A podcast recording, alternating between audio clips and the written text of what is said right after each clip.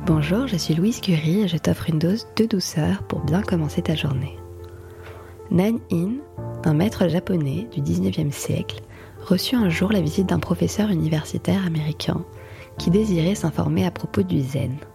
Pendant que Nan In silencieusement préparait du thé, le professeur étalait à loisir ses propres vues philosophiques. Lorsque le thé fut prêt, Nan In se mit à verser le breuvage brûlant dans la tasse du visiteur tout doucement.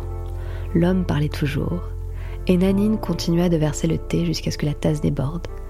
Alarmé à la vue du thé qui se répandait sur la table, ruinant la cérémonie du thé, le professeur s'exclama Mais la tasse est pleine, elle n'en contiendra pas plus Tranquillement, Nanine répondit Vous êtes comme cette tasse de thé, déjà plein de croyances et d'idées préconçues.